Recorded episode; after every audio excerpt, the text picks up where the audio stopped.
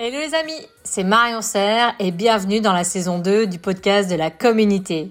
Mon objectif est de partager avec vous et de vous faire découvrir des personnalités remarquables, de mettre en lumière leurs idées et leurs pépites pour vous inspirer et innover dans l'univers des cosmétiques et des parfums. Vous êtes prêts? Alors installez-vous confortablement et place à l'invité.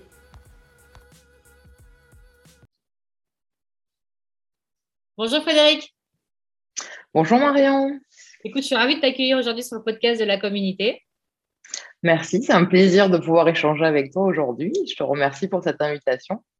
Merci à toi. Alors, Frédéric, tu es la créatrice et fondatrice de la société Nature Insight, qui est donc spécialisée euh, dans la conception, design et aussi développement euh, d'actifs et d'ingrédients cosmétiques.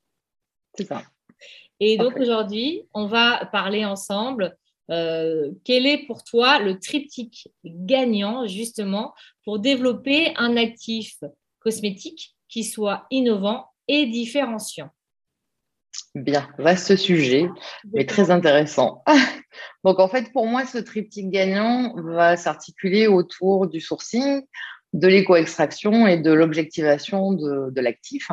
Mais euh, avant de partir sur ce, de développer sur ces trois points, peut-être que ce serait intéressant de commencer par le point de départ, donc de, de dire en fait le, quel est le départ de, l'idée de comment on s'inspire pour euh, créer des ingrédients.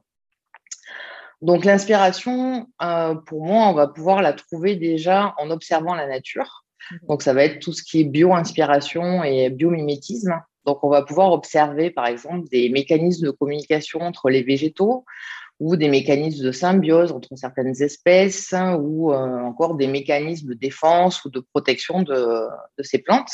Et en fait, on va étudier quelles molécules euh, rentrent en jeu dans ces mécanismes et on va ensuite chercher dans quelle matière première naturelle on va pouvoir retrouver ces molécules pour ensuite pouvoir les extraire et faire un ingrédient. Donc ça, c'est la première, euh, première approche, on va dire. La deuxième approche, la, deuxième inspiration, ce serait de, euh, ce sera de regarder euh, l'humain dans son environnement. Donc là, on va parler d'exposome, qui est mmh. en fait de d'étudier l'influence de, des expositions auxquelles est soumis un individu au cours de sa, de sa vie. Donc, ça peut être des expositions environnementales aux agents euh, chimiques, physiques, hein, biologiques, des facteurs euh, socio-économiques également.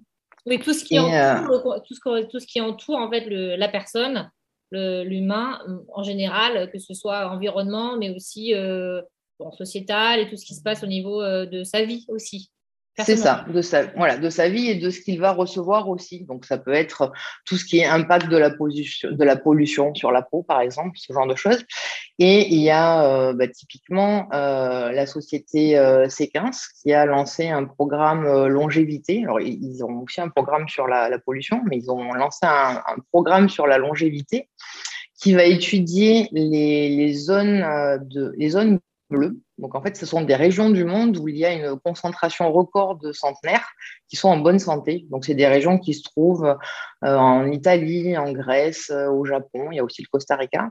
Et en fait, cette société va mener des études euh, ethnobotaniques pour comprendre ces phénomènes de longévité sur ces populations qui sont dans ces zones géographiques et ils vont étudier par exemple leur alimentation, euh, leur, leur pharmacopée, leur médecine traditionnelle pour étudier en fait les plantes que ces populations consomment et euh, les métabolites impliqués dans ces phénomènes. Donc ça, ça peut être aussi une source d'inspiration pour concevoir un ingrédient. Et enfin, il y a un troisième point qui est là plus euh, mécanistique, on va dire, qui va être vraiment l'étude des mécanismes biologiques et leur implication au niveau de la peau. Donc, par exemple, dans les années 2010, il y a eu toute une tendance cosmétique autour de la technologie des sirtuines, parce que ces, ces sirtuines sont des enzymes de la longévité qui sont impliqués dans la réparation cellulaire et dans le maintien des principales fonctions cellulaires. Et en fait, en se basant sur ce principe-là, il y a de nombreux actifs qui ont été euh, développés euh, donc pour stimuler ces sirtuines et lutter contre le vieillissement euh, cutané. voilà. Donc en fait, bien évidemment, après, on peut s'amuser à merger ces différentes approches en fonction du concept de l'ingrédient que l'on veut, que l'on veut développer. Et ça, ça va. Donc ça, ça va permettre d'aboutir à, l'idée de, l'ingrédient.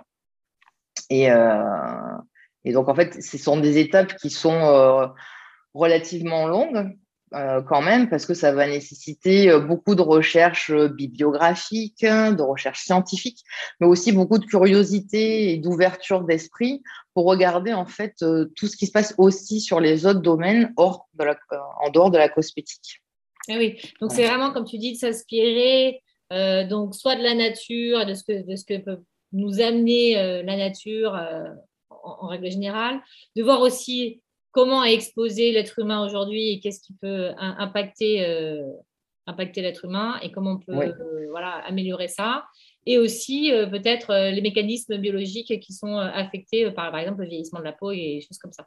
Donc c'est vraiment d'aller chercher un peu et explorer qu'est-ce que, par quoi on veut être inspiré et où on veut aller targeter en fait quelle est la cible?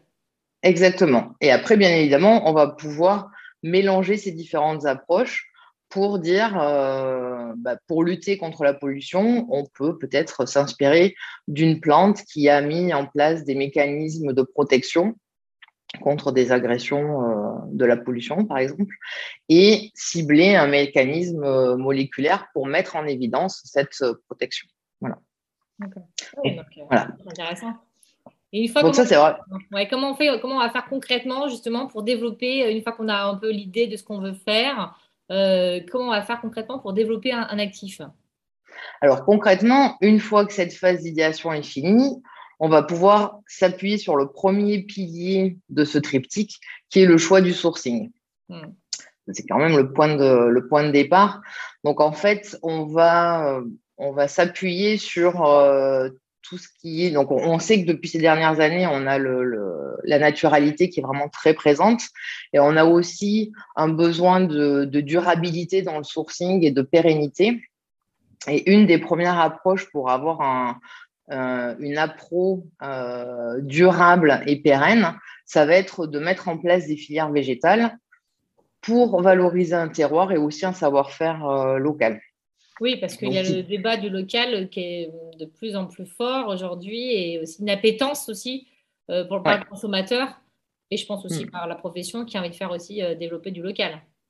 Voilà. Alors après, il va y avoir du local plus ou moins proche, mais euh, voilà, typiquement, bah, il y a les laboratoires euh, Pierre Fabre qui ont développé une euh, crème d'eau de bleuet pour la, gamme euh, Chlorane. Et là, en fait, Pierre Fabre va travailler avec des agriculteurs du Tarn pour la production de cette fleur dont est issu l'actif. Donc là, on est vraiment sur du local, du Made in France. Mais on peut aussi citer, par exemple, la société euh, Expansience qui a des filières végétales avec le Pérou et le Burkina Faso, où en fait, ils travaillent en partenariat avec des euh, producteurs locaux. Donc là, il y a vraiment une volonté de la société de promouvoir l'économie locale euh, et aussi un fort engagement euh, parce qu'ils vont euh, protéger la biodiversité en mettant des, euh, en réalisant des programmes de reboisement pour lutter contre la déforestation et ça avec des ONG locales. Donc, même si là on n'est plus sur du made in France, il y a quand même une volonté de mettre en valeur ce terroir particulier du Pérou, du Burkina Faso ou sur d'autres régions de France, parce qu'il ne faut pas oublier qu'il y a quand même des espèces euh, qui sont intéressantes et qui ne poussent pas forcément sous nos latitudes. Et il faut quand même privilégier bah, ces filières-là euh, si on en a besoin pour concevoir euh, ces actifs-là. Oui, et puis, peut-être développer un partenariat bah, durable, exact. équitable pour tous en fait.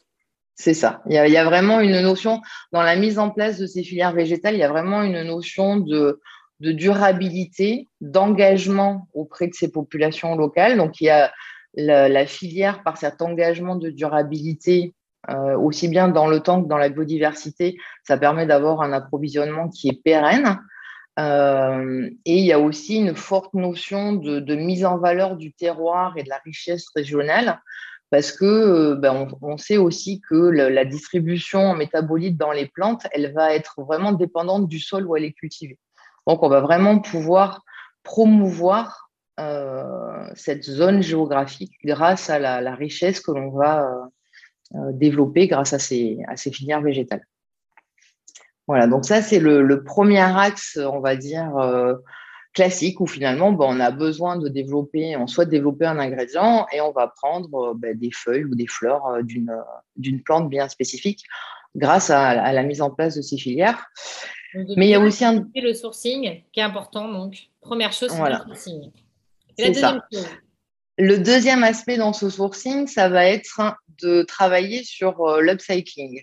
Donc là, c'est plutôt que de produire une nouvelle matière première végétale, ben, finalement, on va valoriser des coproduits issus de l'industrie agroalimentaire ou euh, forestière, par exemple.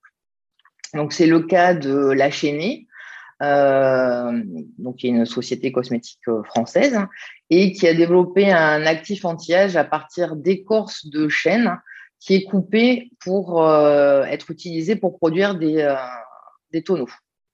Donc ça, c'est vraiment euh, français. C'est dans le dans l'ouest de la France. Et on peut aussi citer l'exemple de BASF, hein, qui a un programme remboutant en collaboration avec des agriculteurs du Vietnam pour valoriser les différentes parties du fruit. Donc là, dans ce cas-là, ils ont, euh, grâce à cette euh, upcycling, ils ont développé trois ingrédients. Donc il y a un premier ingrédient qui est hydratant, qui est réalisé à partir de la coque du fruit. Le deuxième, c'est un anti-âge qui est réalisé à partir des feuilles. Et le troisième, c'est un actif euh, pour air care qui est fait à partir des graines de ce fruit. Donc on, on voit vraiment dans ces, deux exemples qu'on a une notion vertueuse de, l'économie circulaire. Ça permet de diminuer les impacts environnementaux en, valorisant ces déchets. Et on a vraiment aussi un aspect euh, RSE qui est fort parce que de la même manière, bah, on a des engagements auprès des collectivités locales pour travailler à euh, recycler, à revaloriser toutes ces, euh, déchets. Donc, c'est vraiment, vraiment penser en amont, en fait, vraiment de réfléchir euh, donc, à partir de l'idéation, d'avoir trouvé l'idée, euh, quel actif on voulait faire. Euh, c'est vraiment le sourcing, mais aussi, comme tu dis, d'avoir ce cercle vertueux pour savoir comment on peut optimiser, en fait, au mieux les matières premières et les, ressources qu'on a aujourd'hui, actuellement, pour avoir un développement et qui soit durable aussi. et les C'est ça. Euh, pérenne. Pérenne, oui, oui. C'est vraiment ça. Et dans l'upcycling, c'est vraiment de travailler sur des filières qui, sont, euh, qui sont disponibles et euh, où on peut vraiment trouver une plus-value dans, ces, dans ces déchets qui vont finalement peut-être partir sur du compost, ce genre de choses. Et finalement faire de bons ingrédients avec ces déchets qui n'en seront plus. Et après, le, donc le troisième aspect du sourcing qui est très intéressant, et là on voit de plus en plus de développement dans ce sens-là, c'est tout ce qui fait appel aux biotechnologies. Donc là, ça va vraiment permettre d'avoir accès à des matières premières qui sont originales. Mmh. Euh, donc dans les, dans les biotech, on peut citer bah, par exemple les microalgues, tout ce qui est euh, fermentation avec les levures et les bactéries. Et on peut aussi citer euh, tout ce qui est culture de cellules végétales qui sont obtenues à partir d'un simple morceau de, de plante, donc soit une feuille, une fleur ou une graine dans cette technologie, on peut citer euh, Mibel, qui est vraiment euh, le précurseur sur les, euh, cultures végétales. Mais il y a aussi Cederma, Naolis, qui, ont de, nombreux actifs basés sur cette technologie. Et l'avantage de, cette technologie, donc des, cultures végétales, c'est qu'on peut aussi stimuler ces cultures végétales en ajoutant des élicitaeurs comme euh, bah, par exemple l'acide salicylique ou euh, exposer spécifiquement ces, cultures à des, à UV, de manière à, booster la production de certains métabolites, euh, de manière à apporter une composition différente par rapport à la plante qui sera cultivée en terre. Donc là, il y, a, vraiment une notion d'originalité dans cette, dans cette matière première. Voilà. Donc, bah, alors après, bien évidemment, ces, ces, approches de sourcing, elles sont complémentaires. Hein. Il n'y en a pas une qui est meilleure que, que l'autre. Mais l'innovation et la différenciation, pour moi, dans cette approche de sourcing, elle va vraiment venir sur bah, la sélection du terroir qui va valoriser certains métabolites par rapport à d'autres. il va y avoir aussi une originalité par rapport à l'espèce sélectionnée, à son, son exotisme, hein, à sa composition chimique puisque bah, comme on l'a vu tout à l'heure, euh, tout ne pose pas sous nos latitudes, donc il faut aussi des fois ouvrir un peu notre euh, panel.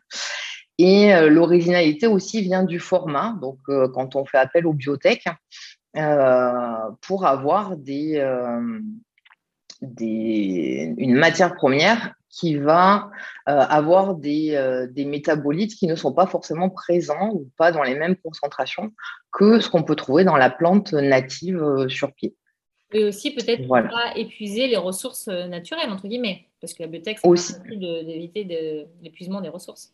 Aussi, effectivement, sur les, cultures végétales, c'est vraiment l'avantage, puisqu'en fait, avec juste euh, une graine, on va pouvoir euh, ben, avoir sans fin, on va pouvoir produire de la biomasse de, de, cellules végétales et ça évitera de planter ces plantes tous les ans, par exemple, si c'est des, récoltes annuelles. Hein, Donc effectivement, il y a aussi une notion de euh, protection euh, de la biodiversité qui est importante sur cette partie-là. Donc une fois qu'on a le sourcing. Alors une fois qu'on a le sourcing, on passe à la deuxième étape, donc le deuxième pilier qui va être l'éco-conception de la matière, euh, enfin de l'ingrédient, l'éco-extraction de cette matière première. Donc, bah, comme je te l'ai dit tout à l'heure, le, la, notion de naturalité est vraiment très très importante depuis ces dernières années et elle ne se limite pas à l'utilisation d'une matière première naturelle. Ça va aussi euh, se traduire par l'utilisation de procédés ou de technologies qui sont vertes, euh, qui respectent l'environnement. Avec, on, essaiera d'avoir des, des, technologies avec un impact environnemental le plus faible possible et on essaiera de ne pas faire appel à des solvants issus de la pétrochimie. Donc en fait, c'est vraiment euh, en s'appuyant sur ce socle de naturalité et de développement durable que l'on va pouvoir euh, innover et se différencier en choisissant des technologies euh, bah, appropriées pour développer notre, notre ingrédient. Alors la première approche... Ce qui n'est pas toujours évident de choisir les bonnes extractions et éco-extractions en tout cas. C'est ça, c'est ça. Donc la, la, première approche, ça va être déjà d'utiliser des solvants verts. Mhm. Euh, pour avoir accès à des molécules qui sont habituellement extraites par des solvants euh, pétrosourcés. Donc, euh, il y a plusieurs types de solvants verts. les plus connus, ça va être par exemple ben, le CO2 supercritique, où on va pouvoir extraire des molécules apolaires jusqu'à moyennement polaires. Donc, on va avoir accès à une grande gamme, une large gamme de molécules. On a aussi l'eau subcritique qui est très intéressante comme euh, technologie parce que dans ce cas-là, euh, l'eau en conditions subcritiques va avoir un comportement similaire à des solvants organiques comme l'éthanol ou l'acétone par exemple. Et du coup, euh, c'est avantageux parce que c'est une extraction qui est rapide et sélective. Et du coup aussi, on va avoir accès à des molécules qui sont habituellement inaccessibles par une extraction aqueuse. Donc, euh, c'est ça intéressant. Mais est-ce que c'est est-ce que c'est beaucoup utilisé actuellement C'est assez, c'est assez, assez confidentiel, mais euh, ça commence à devenir de plus en plus utilisé. Et justement, là dernièrement, euh, il y a quelques, quelques mois ou quelques semaines, il y a Saint-Science qui a sorti un extrait de romarin à l'eau subcritique. Et ce qui est intéressant dans cet extrait, c'est que grâce à l'extraction subcritique, la fraction active est beaucoup plus concentrée que ce que l'on obtient habituellement dans une extraction conventionnelle.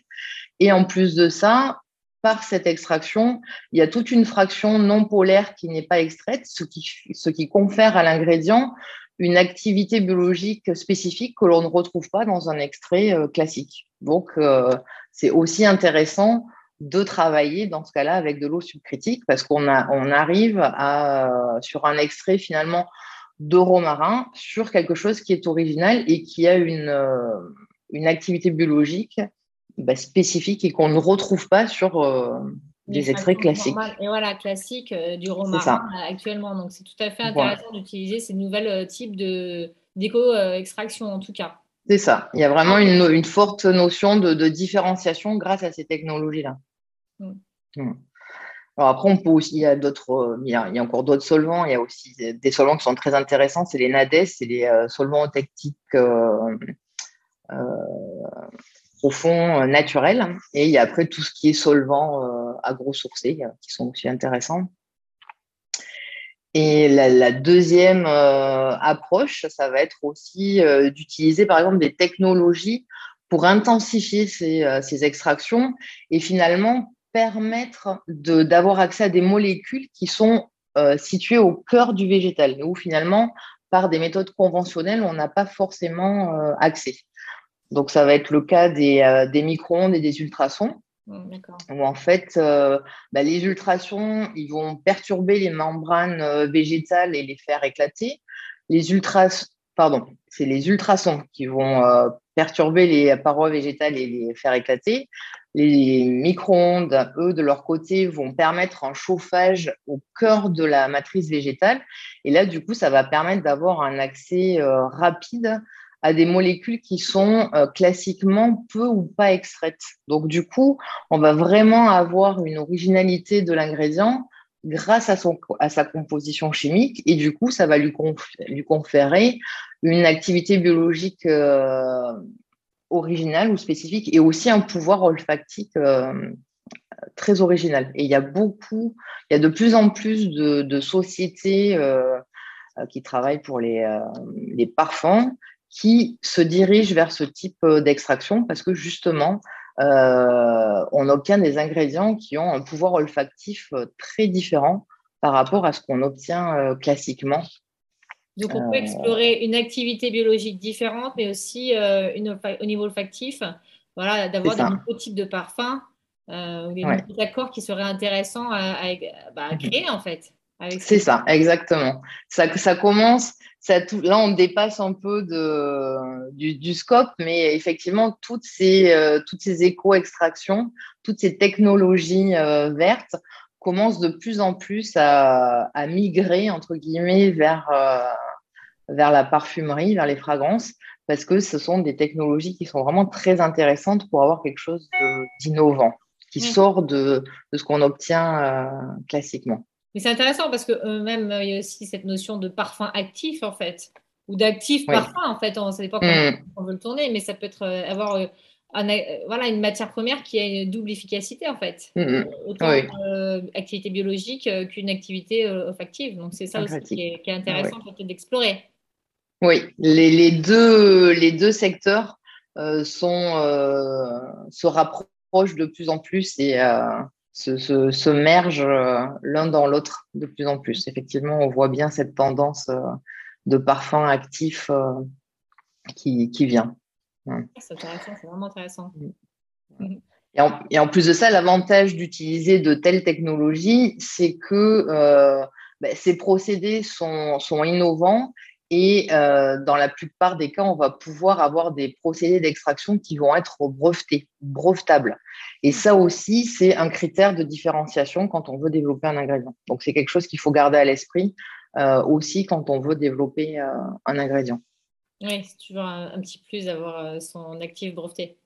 C'est ça. J'imagine quand même que ça a un certain coût, puisque quand même, ce sont des, des techniques qui sont certes qui existent, mais qui demandent mmh. un certain coût aussi au niveau investissement ou qui euh, pour les faire. Oui, oui, oui. Alors après, il y a, euh, alors effectivement, d'installer ces, ces, technologies dans, dans ses propres usines, bah, ça nécessite de développer vraiment toute une gamme d'actifs dédiés qui seront créés grâce à ces technologies. Après, de plus en plus en France, il y a de, de très, de très bons euh, prestataires qui proposent ces, euh, ces, technologies et où on peut travailler donc justement avec euh, ces prestataires qui disposent de ces technologies pour créer nos propres ingrédients si on ne veut pas forcément investir dans ces technologies. Mais il y a effectivement une notion de, de coût. Après, typiquement, on peut, on peut citer bah, Solabia, qui a développé sa propre technologie en interne qui est la technologie euh, Solagreen superfluide, où en fait ils ont associé le CO2 supercritique et l'eau subcritique, qui peuvent être utilisés euh, indépendamment ou conjointement. et de manière à obtenir des, extraits qui ont une composition chimique vraiment originale et donc une activité biologique spécifique. Donc là, dans ce cas-là, c'est eux qui ont développé en interne cette technologie spécifique. Donc, il y a, quand même des choses. réfléchir. En effet, comme tu disais, le sourcing, c'est intéressant de savoir si on va investir ou pas dans un sourcing particulier et savoir mm, mm. comme Pierre ou d'autres qui ont développé leur sourcing à, eux. Et aussi au niveau éco-extraction, c'est bien réfléchir, euh, bah, comme tu disais, les solvants qu'on peut utiliser ou les méthodes qu'on peut mm, internaliser ou pas en fonction de la capacité qu'on a envie et qu'on a. C'est ça. Et voilà. Et après, vraiment, euh, ces choix de développement en interne, euh, bah, c'est vraiment le, de trouver finalement des, des, nouvelles technologies qui permettent d'avoir accès à un large panel de molécules. Comme ça, ça permet vraiment d'étudier euh, tout le, le, le, scope de, de la plante, ah d'avoir accès à tous les métabolites euh, de la plante. C'est pas uniquement peut-être se, se, se, restreindre à une partie euh, polaire ou apolaire ou hydrophile ou lipophile, etc. Euh, là, ça, il y, a toute une stratégie à, élaborer en fonction de ce qu'on veut développer, en fonction de ce qu'on veut implanter euh, dans son usine. Oui, et puis c'est vrai que comme tu dis aujourd'hui, il y a tellement d'actifs aussi que ça peut être intéressant de, réutiliser euh, peut-être un actif qui est connu, mais hmm. une matière qui est connue, mais d'aller chercher d'autres méthodes d'extraction pour vraiment objectiver toute la plante. C'est ça. Son potentiel en fait au niveau hmm. métabolite. Ouais. Et, en, plus de ça, euh, même si euh, dans, le cas du romarin, le romarin, euh, c'est une très belle plante, mais il n'y a rien d'original quelque part. Mais finalement, par, cette, par cette méthode d'extraction et par certainement l'objectivation qui a été faite ensuite de l'ingrédient, Saint-Cyr arrive à proposer un ingrédient qui est euh, spécifique et original. Donc, il y a vraiment toute cette étude en amont qui va euh, donc de, rechercher euh, de ce que contient la plante, de ce qu'on peut mettre en valeur, de ce qui n'a pas encore été fait, pour vraiment prouver, bah, trouver une nouvelle, une nouvelle activité qui peut être intéressante pour, pour la cosmétique. Donc c'est finalement un travail sans fin, on va dire. Exactement. C'est ça qui est intéressant. Et oui, et, te dire encore que bah, finalement, il y a encore beaucoup de choses à, découvrir et à faire euh, dans un développement euh, d'actifs finalement. Oui, oui, oui. On, est limité par certaines contraintes euh, réglementaires, mmh mais quand même, le, champ des possibles reste vaste. Qu'est-ce que tu, tu, entends par des contraintes réglementaires? Qu'est-ce qui aujourd'hui serait les plus problématiques? Ben, on va avoir des contraintes réglementaires au niveau de tout ce qui, tout ce qui touche la réglementation euh, Chine. Mmh. Euh, oui, pour le non et tout ça. Voilà. Donc, mmh. Mmh.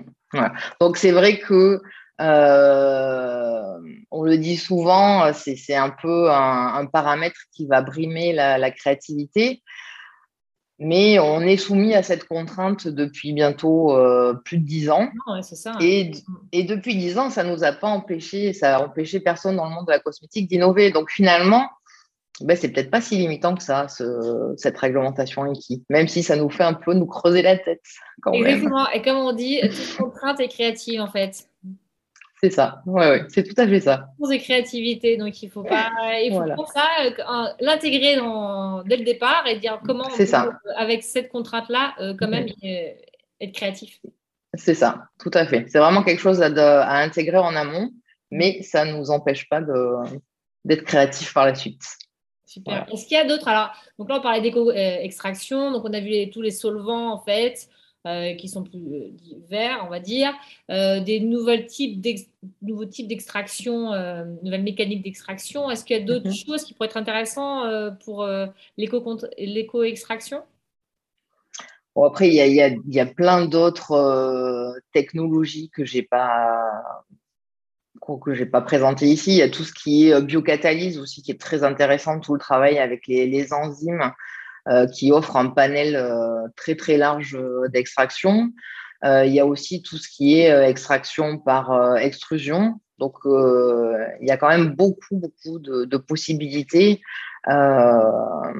et qui ne nécessitent pas forcément de, gros investissements pour faire des, des, extractions vertes et, euh, et originale hmm. et performante. Et performante, oui.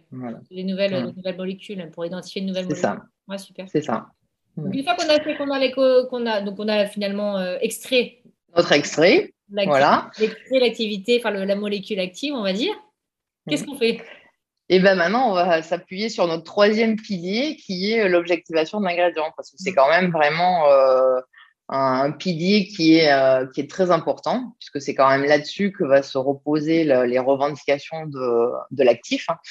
Donc, euh, ben on, va, on va pouvoir dégager une activité originale euh, qui n'est pas observée dans les extraits conventionnels grâce à la composition chimique de, de l'extrait. Donc, si on, a si on a mis en évidence des, des métabolites qui n'existaient pas dans des euh, extraits plus conventionnels. Donc ça, on va dire, c'est la première approche, la plus, euh, la plus classique. Ce qui est intéressant vraiment, et là on arrive, euh, c'est ce qu'on voit maintenant de plus en plus souvent, c'est que parallèle à des tests classiques de biologiques, beaucoup de sociétés vont mettre en place des tests biologiques très originaux. Et si tu le permets, pour illustrer cette, cette partie-là, je voudrais prendre euh, comme exemple l'ingrédient euh, cannabiasens de euh, Vitrus Biotech, qui a reçu le Gold Best Ingredient Award une cosmétique en 2020. Et c'est un exemple qui est vraiment très intéressant parce qu'il résume vraiment bien les trois piliers dont on est en train de parler. Donc, c'est un ingrédient qui est obtenu à partir de culture végétale de cannabis sativia. Euh, qui contient, donc cette culture cellulaire, elle contient une fraction lipidique euh, bien spécifique. Euh, donc ça, c'est en ce qui concerne la matière première.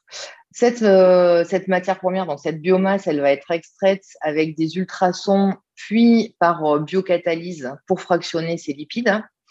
Et ensuite, parallèlement à des tests biologiques euh, classiques, hein.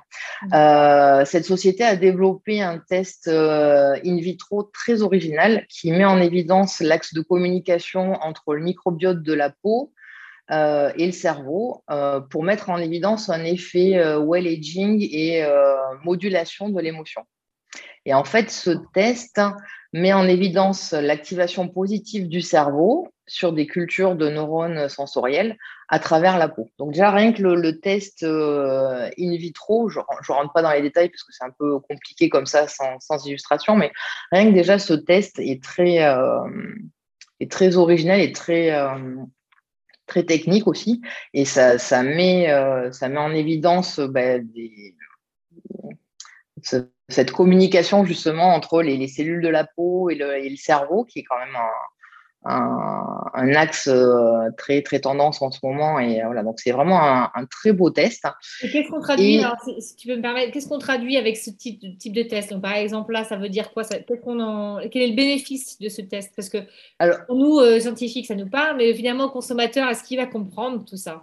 Qu'est-ce que ça veut Alors, l'avantage, en fait, c'est là où vraiment c'est, il y a une très belle articulation au niveau de l'objectivation. C'est qu'en fait, ce test in vitro qui paraît, euh, qui est très euh, technique, qui parle, qui va parler à des scientifiques, mais qui peut ne pas parler à des consommateurs, ce test in vitro a été traduit, euh, a été confirmé par une étude clinique en utilisant l'imagerie par résonance magnétique fonctionnelle. Et en fait, tout ce, toute cette modulation émotionnelle, ce, cette communication, ce, ce bien-être qu'on observe grâce à l'application de, la crème, il a été mis donc en évidence grâce à ce test clinique où en fait les volontaires ont appliqué le, sur le visage une crème qui contenait cet actif et par IRM, par IRM euh, on a regardé quelles étaient les zones du plaisir du cerveau qui étaient stimulées suite à l'application de cette crème. Et euh, ces zones ont été comparées euh, aux zones stimulées lorsque l'on mange du chocolat. Donc là, ça parle à tout le monde normalement. c'est ça. Mangez plus de chocolat, voilà. vous la crème. voilà. C'est ça. Et dans les deux cas, euh, on observait le même effet ocytocine-like. Donc l'ocytocine, c'est un neuropeptide et c'est l'hormone du bonheur.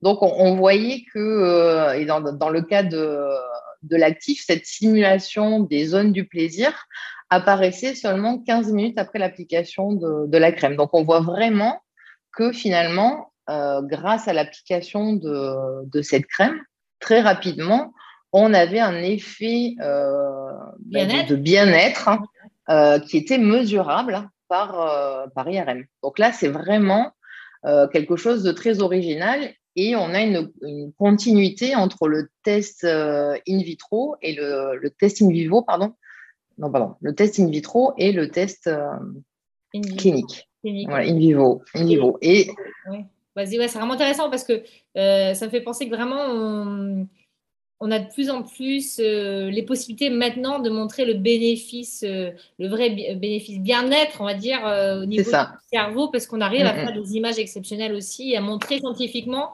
que la cosmétique, et que par sa composition, hein, évidemment, mm. comme actif et comme matière première et comme ingrédient, elle peut avoir un vrai bénéfice bien-être aujourd'hui qu'on arrive à, démontrer euh, scientifiquement avec des images, euh, bah, euh, par exemple, du cerveau et voir que ça. Les zones du cerveau sont stimulées ou, apaisées, en fait. Hein. Oui, oui, ça va vraiment au-delà du questionnaire de satisfaction des volontaires, parce que ça reste toujours quelque chose de subjectif, même si sur le panel, on va avoir des, moyennes statistiques.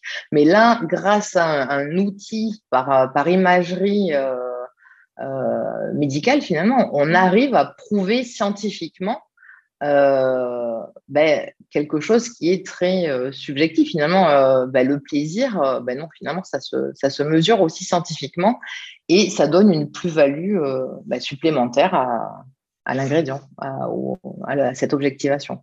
Tout à fait. Comme quoi, la cosmétique, c'est la beauté, mais bien-être aussi, finalement. C'est ça, c'est vrai. Ouais. maintenant, vraiment. Ouais, ouais, c'est vraiment, c'est vraiment global.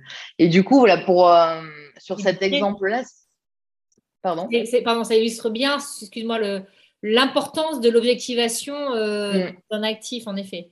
Tout à fait, tout à fait. Et, euh, et, dans cet exemple, ce qui était intéressant, bon, on l'a vu, euh, il y avait le, donc il y a le, ça réside dans le choix de la matière première, de l'extraction qui est originale, et aussi ben, de cette objectivation où voilà, il y, a des tests classiques qui sont faits, donc il y a quand même un côté réassurant, euh, compréhensible de l'activité de l'ingrédient. Et euh, en parallèle de, ça, ben, il y a vraiment deux beaux tests euh, in vitro et in vivo qui sont ben, très techniques et, très audacieux, et pour revendiquer des, claims qui sont très tendances tout ce qui est le, well aging, la piscine, la communication microbiote cerveau. Donc, c'est vraiment, euh, vraiment très important et, euh, ça fait un, bel ingrédient. Vraiment, mm. euh, voilà. Ah, je suis d'accord. C'est vrai que donc, vraiment, il est important aujourd'hui, quand on veut développer un, actif cosmétique qui soit innovant et différenciant, c'est vraiment de bien réfléchir à qu'est-ce qu'on veut cibler, quelle est la target, quelle est la cible et qu'est-ce qu'on veut, sur quoi, sur quels paramètres on veut jouer et regarder localement vraiment le sourcing euh, des matières premières, euh, des actifs pour avoir un terroir qui soit euh, intéressant et différenciant. Donc, c'est vraiment intéressant. de faire du développement durable, évidemment. D'aller chercher aussi des méthodes d'extraction un peu différentes qui permettent de, sortir des, des, molécules actives qu'on ne connaît pas aujourd'hui dans certaines plantes et mhm. ensuite, de vraiment travailler sur l'objectivation euh, de cet actif pour vraiment euh, bah, le valoriser au mieux et, montrer vraiment son efficacité et sa différence de l'activité biologique. Et bien, mm, ce, sera vraiment, ce, sera vraiment, le point d'orgue euh, pour montrer l'efficacité de l'actif. La, mm. Tout à fait. Ah, super. C'est vraiment intéressant, Frédéric, pour tous ces partages. Je te remercie énormément parce que en plus, beaucoup d'illustrations, donc ça permet vraiment de, clarifier euh, l'importance euh, de tous ces paramètres, euh, mm. de ce triptyque comme on avait décidé et discuté au début ensemble pour développer un, actif vraiment différenciant et innovant. merci pour ce partage. Oui, si je peux juste me permettre pour, pour conclure, parce qu'en fait, on, a vu que voilà, pour, pour innover, se différencier, voilà, on avait un gros travail technique qui concernent ben, voilà, pour valoriser la matière première, le, procédé, l'objectivation. Mais il faut vraiment pas oublier que le, point crucial de, de, ce travail, c'est vraiment tout ce qui va se faire en amont euh, ça va être tout ce qui est recherche bibliographique et recherche scientifique, parce que c'est ça qui va permettre de bien identifier euh, les potentiels de la plante, euh, de bien de bien orienter, d'orienter convenablement l'extraction pour qu'elle soit sélective, spécifique et, et, différenciante sur un procédé brevetable. et aussi tout ce travail théorique pour concevoir, pour étudier les euh, mécanismes moléculaires qu'on veut cibler et pour élaborer aussi ces tests euh, biologiques. Voilà, donc il y a vraiment un, gros travail euh, en amont. Mmh. Et après, bien, bien évidemment, après, plus dans le concret, dans le concret, dans l'expérimental. mais c'est vraiment deux choses qu'il faut, qu'on ne peut pas dissocier en fait. non, mais c'est comme tout. Je pense qu'il faut vraiment bien réfléchir à la conception de tout ça avant de se lancer dans une aventure parce que ça, ça prend quand même du temps, euh, j'imagine, euh, de développer un actif. Est-ce que tu peux nous donner une ordre d'idée, à peu près une grandeur Il faut combien de temps il faut pour développer un actif On va dire de, de l'idée jusqu'à la, commercialisation. Ben, ça peut prendre entre euh, un à trois ans hmm. en fonction des, difficultés qu'on va rencontrer, en fonction de, des, oui, des, des, euh, des, choix que l'on sera, des, des, mises au point qu'on sera obligé de faire, etc. Mais oui, entre euh, un et trois ans, au plus long. C'est comme tout, il faut du temps pour faire les bonnes choses. C'est ça. D'où la nécessité de vraiment bien euh, travailler en amont pour qu'après tout, tout s'accélère au mieux et tout s'articule au mieux. De rien oublier, d'oublier aucune aucune étape. Bien évidemment, j'ai pas parlé de, de tox, euh, mais c'est aussi très important, et ça, c'est des choses qu'on peut faire en amont, euh, déjà de, faire aussi un peu de, de pré-screening sur, euh, sur la tox des plantes, etc. Voilà. Et une fois que c'est tout bien réfléchi en amont, bah, après, c'est plus fluide. On aura toujours des contraintes techniques, on sera toujours, on rencontrera toujours des difficultés techniques, mais quand c'est bien travaillé en amont, euh, après, c'est euh, ça, roule mieux, c'est plus fluide. C'est ça. Et ça, donc en fait, euh, ça fait penser que tout développement demande de travailler des partenariats. Donc, comme tu dis, là, des experts en toxicité ou des experts dans, tout ce que j'imagine aussi pour le sourcing. Bien sûr.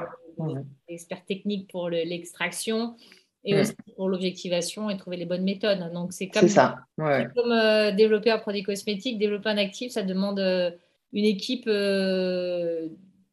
d'experts oui. main dans la main pour euh, vraiment et prendre en compte toutes les, tous les paramètres importants pour développer. C'est ça.